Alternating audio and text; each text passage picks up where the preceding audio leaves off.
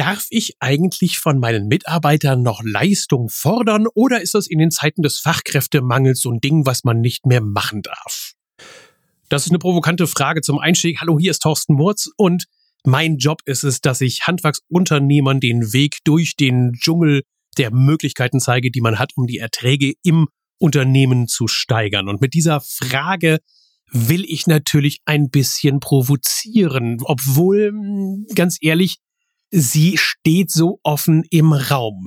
Wenn ich mal viele von meinen Trainerkollegen angucke, und ich will jetzt hier kein Bashing betreiben, aber es, es, es nervt mich halt wirklich, wenn viele mittlerweile da draußen rumstapfen und nur noch darüber quatschen, dass es alles so Friede, Freude, Eierkuchen und man muss die Mitarbeiter ganz besonders gut behandeln und man muss ganz besonders lieb zu denen sein und alle müssen lieb und nett sein. Und dann äh, bin ich aber draußen in der Realität und dann stelle ich fest, da gibt es irgendwie so eine gottgegebene Mathematik, die sich mittlerweile eingeschlichen hat, wo jeder sagt, ja, so ist es halt.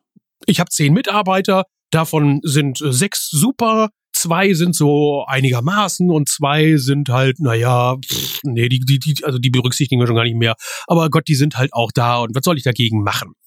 Und, und diese, dieser Fatalismus, der sich da ausbreitet, dass also gerne mal in einem Unternehmen ein Viertel der Belegschaft nicht taugen, und man macht nichts dagegen, außer dass man abends, wenn man zu viel getrunken hat, dann darüber lamentiert und meckert, dass die nicht vorwärts kommen.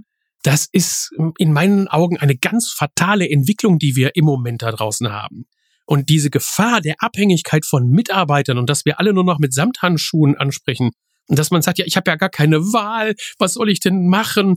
Das, das, ist, das ist etwas, was natürlich mir komplett zuwiderläuft. Denn diese Mitarbeiter, die im Unternehmen schlecht performen, die sind schädlich für das gesamte Unternehmen und die sind schädlich auch für die Kollegen.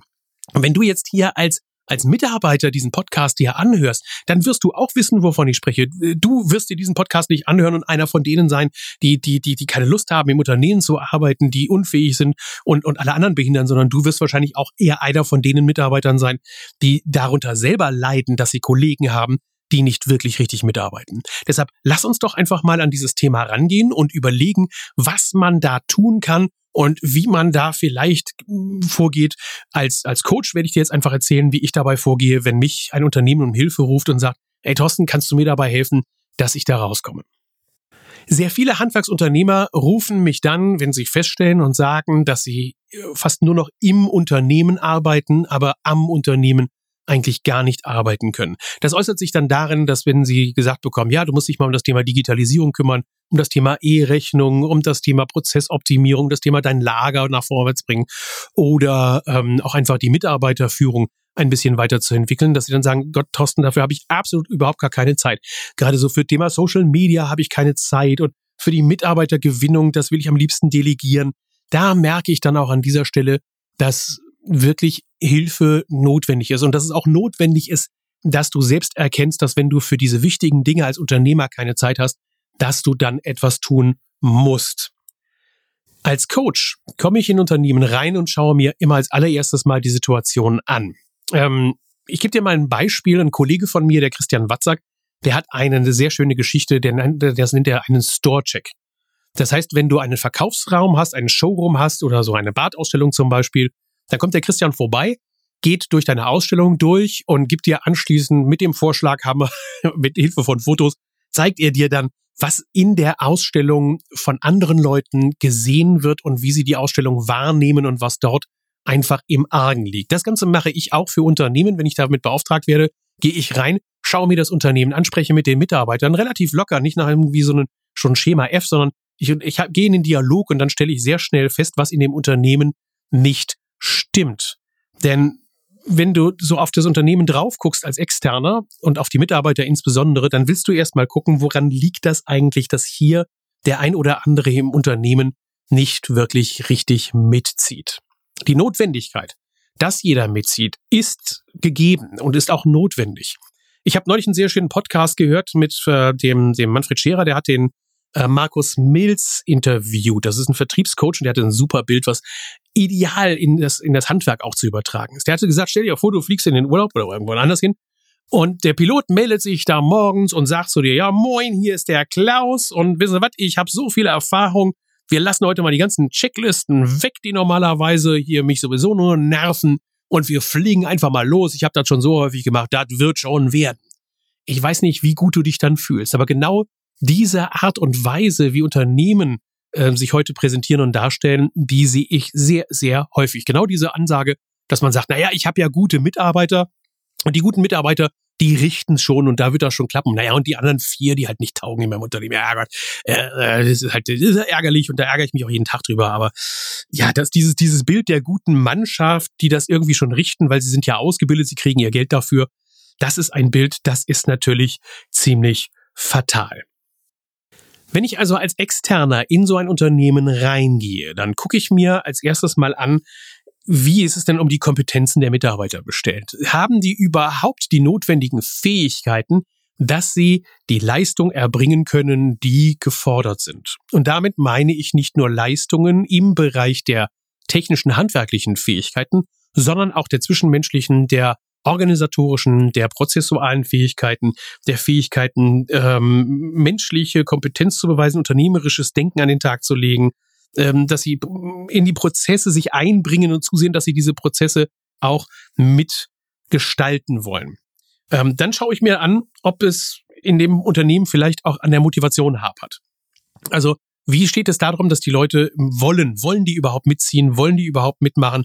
Haben die Bock da drauf? Und das Dritte ist, und das ist das, was häufig dann schon fast das Schwierigste ist, ist nämlich, hat man denen eigentlich in der Vergangenheit genügend Verantwortung gegeben, damit sie überhaupt im Unternehmen auch performen. Ich gebe dir ein schönes Beispiel aus einem Dialog, der abends stattgefunden hat bei einer Veranstaltung. Ich hoffe, du hörst diesen Podcast auch und fühlst dich jetzt angesprochen. Da ging es darum, dass ich gefragt habe, ja Mensch, wenn du so viele Probleme hast und so viel zu tun hast, so viel im Unternehmen arbeitest, wie kann es denn dann sein, dass du jetzt hier auf dieser Veranstaltung bist? Warum läuft das? Und am nächsten Tag habe ich dann auch festgestellt, das Telefon klingelte eigentlich nur herzlich wenig und der muss auch nicht wirklich jetzt dauernd Feuerwehr spielen. Also es hat funktioniert, wenn er nicht da war.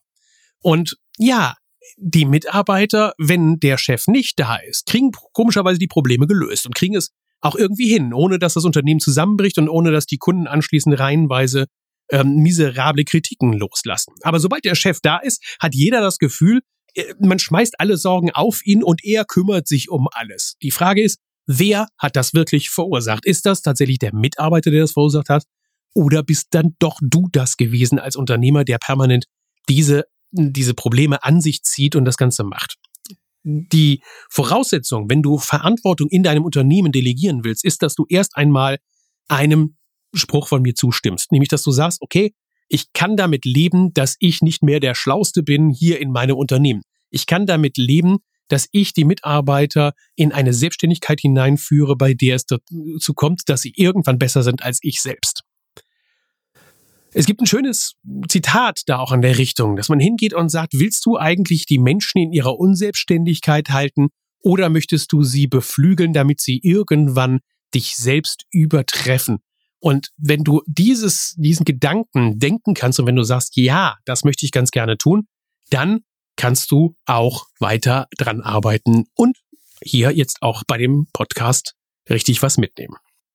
Step eins, nämlich damit das Ganze funktioniert und damit wir mehr im Unternehmen ähm, Ruhe bekommen und mehr Mitarbeiter in die, in die Lage versetzen, für dich arbeiten zu können und dass du auch die Leistung dann einfordern kannst, ist, dass wir erst einmal eine Systematik haben, bei der man sagen kann, jawohl, ich habe ein Bewertungskriterium, nach dem ich vorgehen kann und sagen kann, das ist das Leistungsniveau, das ich erwarte. Das heißt, es ist leider nicht anders machbar, als dass du dich als Unternehmer hinstellst und sagst, ich definiere einmal das Leistungsniveau und die Anforderungen an meine Mitarbeiter. Und damit ist es nicht getan, dass man einfach nur einen Arbeitsauftrag erteilt und erwartet, dass dieser Arbeitsauftrag erledigt wird, sondern man muss präzise und genau definieren, wie dieser Arbeitsablauf auszusehen hat und wie das umzusetzen ist. Dabei bist nicht du derjenige, der das alles beschreiben muss, sondern das sind deine Mitarbeiter, mit denen zusammen du diese Prozesse auch beschreiben kannst. Das ist also das Thema der, der Kompetenz in der Ausführung und in der Kompetenz dann auch anschließend die Verantwortung übertragen zu können. Schulung muss einfach mal auch festgestellt werden bei deinen Mitarbeitern, der Schulungsbedarf. Wie stark ist der Schulungsbedarf da bei deinen Mitarbeitern? Dabei geht es nicht um die Technik, die ist auch wichtig, natürlich sie zu schulen, aber es geht auch darum, die Kompetenzen zu schulen in dem Bereich der menschlichen Kompetenzen, des, äh, des unternehmerischen Denkens, der, der Einbindung in die Prozesse. Also wie haben die gelernt, dass sie selber die Prozesse mitgestalten und selbst mitorganisieren? Sind sie in der Lage, so digitale Kompetenz zu entwickeln oder hat man das nie gemacht? Mensch, wenn da jemand nur ein Handy hat und das Handy auch nur dazu benutzt, um eine WhatsApp zu schreiben, dann kann ich von diesen Menschen keine digitale Kompetenz erwarten. Dann muss ich einfach auch mal hingehen und sagen, ich schule dich, ich bilde dich weiter. Ich sehe zu, dass du das Ganze dann umgesetzt bekommst. Die Digital Natives, also die, die damit aufgewachsen sind, die haben damit kein Problem. Aber die meisten anderen Menschen haben halt ein Problem mit diesem ganzen digitalen Zeugs, der da rauskommt. Das ist also so ein Ansatzpunkt, dass man erst einmal diesen Kompetenzüberprüfung macht. Sind die in der Lage, überhaupt mitziehen zu können? Kann ich Leistung von denen fordern? Sind die kompetent genug, dass ich überhaupt diese Leistung auch einfordern darf? Dann kommt dieser motivatorische Bereich, also diese, wie stark kann die Motivation überhaupt gefördert werden oder auch gefordert werden? Da bin ich nicht jetzt der, der Esoteriker, der mit irgendwelchen Wattebäuschen um sich schmeißt, sondern da gehe ich ziemlich krass und ziemlich deutlich eigentlich nur darauf ein, was Menschen an Bedürfnisse haben und wie diese Bedürfnisse von den Menschen in einem Unternehmen befriedigt werden wollen. Das einfachste Beispiel dafür ist dieser Wunsch nach Verbundenheit, der Wunsch danach, in einem Unternehmen oder in einer Organisation dazuzugehören. Und dafür da gebe ich dir ein einfaches Beispiel. Wenn du am Wochenende mal in ein Fußballstadion gehst, dann weißt du, was ich meine. Der Wunsch der Menschen danach, zu etwas dazuzugehören, triffst du bei solchen Fußballveranstaltungen am allermeisten. Das Beispiel Fußball ist auch sehr schön dazu geeignet, um schon eine Lösung anzubieten. Also eines der Punkte, die die Menschen natürlich haben wollen, um sich zu identifizieren, sind auf der einen Seite die Werte, die zum Beispiel dieser Fußballverein hat. Was sind die Werte? Was ist das, was dahinter steckt? Ähm, was ist, was sind die, was sind diese, diese, ja, bei uns wäre es eben der Hashtag Lust auf Handwerk. Also habt ihr eigentlich Lust auf Handwerk? Was sind eure Handwerkswerte? Was sind eure Ehre, die ihr habt? und bringt diese Werte nach draußen, präsentiert diese Werte, lebe diese Werte nach außen und zeige diese Werte auch nach außen. Das ist eine Frage der, der auch der Präsentation. Das heißt, wie stelle ich uns eigentlich nach außen dar? Und da ist das Thema Branding, also das Thema, welche Klamotten trage ich? Wie sehen meine Fahrzeuge aus? Wie wirke ich nach außen? Ist wirklich bedeutsam und ist nicht einfach nur eine lustige Marketing-Idee, sondern hat auch etwas mit der, mit der Eigenwertschätzung zu tun. Wertschätzung übrigens ist so ein, so ein schönes Thema. Ähm, wie sieht es aus? Gibst du das Kundenfeedback an deine Mitarbeiter weiter? Gibst du persönliche Wertschätzung und Anerkennung an deine Mitarbeiter? Das ist halt so eine Übung, die man immer wieder mal sich in den Kopf rufen muss, dass man sagt, habe ich eigentlich wirklich so eine Kommunikation, die es, die, die es mir möglich macht, dass meine Mitarbeiter überhaupt diese Verbundenheit im Unternehmen führen können. Ein wichtiges Thema ist auch das Thema Leichtigkeit, Spaß. Habt ihr Spaß? Seid ihr leicht im Unternehmen? Ähm, dazu gehören auch Dinge wie die Ordnung. Ordnung ist nicht nur ein Prinzip für die Prozessorganisation, was notwendig ist, sondern die Menschen haben auch ein natürliches Bedürfnis danach, sich in einem geordneten Umfeld aufhalten zu können. Also Ordnung im Sinne, dass die Prozesse funktionieren, Ordnung aber auch, dass das Lager aufgeräumt ist, dass das Lager funktioniert, dass die Organisation der Prozesse gut ist, dass ich meine Materialien ordentlich am habe. Das sind Dinge, die wollen Menschen auch wirklich haben. Auch wenn sie selber Schlampen sind, aber wenn es dann aufgeräumt ist, dann fühlen sie sich doch eben im Sinne eigentlich wohler. Für die Motivation auch ganz wichtig ist das Thema Sicherheit. Und damit meine ich nicht das Thema Sicherheit im Sinne von, oh, Sicherheit, damit du keinen Jobverlust erleiden musst. Sicherheit im Sinne, dass du da bist. Nein, ich meine Sicherheit schon alleine, dass du Unterstützung bietest, dass der Kundenmitarbeiter Rückhalt hat, und weiß, dass er sich auf dich verlassen kann. Und da ist das Thema Gerechtigkeit immer ein Punkt, den ich in Unternehmen als allererstes analysiere und mir schaue, haben die Mitarbeiter das Gefühl, dass sie im Unternehmen gerecht behandelt werden. Und als vierten Punkt, den ich dir noch anbieten kann, was du mit der Motivation vielleicht mal vorwärts bringen kannst, ist das Thema Selbstbestimmung. Da haben wir zum Glück im Handwerk tendenziell wenig Probleme mit, aber wenn es darum geht, herauszufinden, ob die Entwicklung das heißt, dass die Mitarbeiter sich entwickeln können, gegeben ist, dann ist dann da doch schon häufiger mal eine Lücke. Übrigens an der Stelle großen Shoutout an die Maren Ulbrich von Handwerksmensch. Wenn dich das Thema mal interessiert, wie du die Selbstbestimmung, die Entwicklung deiner Mitarbeiter fördern kannst, dann hör doch mal bei ihr in ihren Podcast rein. Maren Ulbrich, Handwerksmensch. Die Menschen wollen halt wirksam sein, die wollen Abwechslung haben, die wollen einen Beitrag leisten. Das ist eminent und das ist auch wirklich wichtig. Nachdem ich mal so die zwei Punkte, also das Thema Kompetenz, das Thema ähm, können die überhaupt Leistung erbringen? Nachdem ich das Thema Wollen auch schon ein bisschen dargestellt habe, kommt jetzt der letzte Punkt, nämlich das Thema, dürfen die denn eigentlich auch diese Verantwortung übernehmen? In dem nächsten Podcast habe ich mir jetzt schon ein, ein Thema rausgesucht, was dann heißt am oder im Unternehmen arbeiten. Ich habe da noch so eine Zusatzgeschichte, dass ich sage, es geht mir nicht immer nur darum, im Unternehmen oder am Unternehmen zu arbeiten, sondern ich will auch am Leben arbeiten, also an dem, was für dich wirklich wichtig ist. Sei gespannt auf diese Folge, in der ich da auch nochmal drauf eingehe, wie du wegkommst davon, dass du zu sehr im Unternehmen arbeitest und stärker am Unternehmen arbeitest. Und das hat was ganz stark mit diesem äh, Delegieren von Verantwortung zu tun, dass du also Verantwortung weitergibst an deine Mitarbeiter. Wenn du daran arbeiten willst, dann ist meine erste Empfehlung, dass du anfängst, Ziele mit deinen Mitarbeitern festzulegen und zu sagen, welche Ziele sollen sie im nächsten Jahr zum Beispiel erreichen. Und jetzt ist Mitte des Jahres, jetzt ist die Zeit, um vorzubereiten, dass du spätestens Ende des Jahres anfängst, mal Mitarbeitergespräche zu führen, Jahresgespräche mit den Mitarbeitern durchführst, in denen du mit ihnen klipp und klar darüber sprichst, welche Ziele sie haben und wie du sie fördern kannst. Es ist kein demotivierendes Kritikgespräch, das meine ich damit nicht, sondern wirklich ein Gespräch, bei dem man sagt, wie kann ich die Mitarbeiter fördern, wie kann ich sie vorwärts bringen. Wenn dich das interessiert, auch da natürlich einmal Shoutout an die Maren Ulbrich, die das auch super beherrscht oder eben auch einfach mal meine Podcasts verfolgen, weil ich bin da auch ein Riesenfan von diesen Mitarbeiterjahresgesprächen. Ich bin der Typ, der hingeht und die Prozessorganisation mit den Mitarbeitern zusammen erarbeitet. Denn die Prozessorganisation muss nicht von dir kommen, sie muss von den Mitarbeitern kommen. Und wenn die Mitarbeiter die Prozesse selbst anfangen zu optimieren und die Prozesse selbst anfangen in einem geführten Dialog zu optimieren und sie dann anschließend in, den, in, in ihrer Arbeit das Ganze integrieren, dann hast du den größtmöglichen Nutzen. Dann können sie wirklich die Verantwortung auch für die Prozesse übernehmen. Also geh hin und mach und räum mal auf mit deinen Prozessen. Gehe Schritt für Schritt die Prozesse durch und sieh zu, dass du diese Prozesse mit deinen Mitarbeitern zusammen anfängst zu optimieren, zu definieren, aufzuschreiben und zu verbessern frage sie auf jeden Fall. Ähm, du kannst nicht zu viel erwarten, dass sie die komplette Prozessorganisation machen. Das ist nicht die Aufgabe, aber auf jeden Fall nimm sie mit in den Dialog hinein. Und dann ist es deine Aufgabe als Unternehmer dafür zu sorgen, dass diese Prozesseinhaltung kontrolliert wird. Das wird immer dein Job bleiben und das wird immer deine Aufgabe sein. Und damit sind wir auch bei dem Punkt, das ist das, was du an Leistung fordern darfst. Du darfst diese Prozesse, die beschrieben sind, auch einfordern.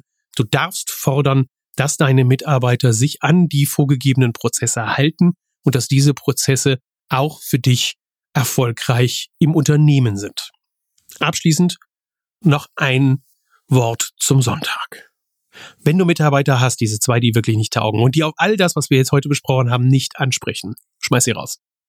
Schlicht und ergreifend. Ruf mich an, ich helfe dir dabei ähm, es ist viel schlimmer, wenn du Mitarbeiter im Unternehmen hast, die dazu führen, dass deine anderen Mitarbeiter demotiviert werden, dass deine anderen Mitarbeiter keine Lust mehr haben, dass deine Kunden keine Lust mehr auf dich haben, als dass du damit leben musst, dass du vorübergehend äh, bestimmte Aufträge nicht abwickeln kannst, dass du vorübergehend äh, Probleme damit hast, mit deinen Kunden alle Aufträge abzuwickeln. Es ist viel schlimmer, als wenn du langfristig dein Unternehmen in Gefahr bringst, dadurch, dass du Mitarbeiter hast, die die Prozesse im Unternehmen durcheinander wirbeln, die sich nicht an Absprachen halten, die nicht mitziehen wollen, die permanent dauerkrank sind, weil sie einfach keine Lust haben, bei dir zu arbeiten. Wenn du kein schlechter Unternehmer bist und kein schlechter Mensch bist und du hast Menschen um dich herum, die dich negativ beeinflussen, die dein Unternehmen negativ beeinflussen, dann sieh zu, dass du dich von diesen Menschen trennst. So hart es vielleicht ist, so hart vielleicht auch der Schicksal dann der Menschen ist, die du rausschmeißt. Du bist es deinem Unternehmen schuldig, du bist es deinen anderen Mitarbeitern schuldig gegenüber, du bist es deiner Familie gegenüber schuldig. Das war mein Wort zum Sonntag. Ich hoffe, es war nicht zu hart, aber es rüttelt hoffentlich wach. Wenn du Probleme bei der Umsetzung hast, wenn du Hilfe dabei brauchst, sprich mich an. Das ist mein Job. Das mache ich mit Leidenschaft. Bis dahin. Tschüss und auf Wiederhören. Euer Thorsten.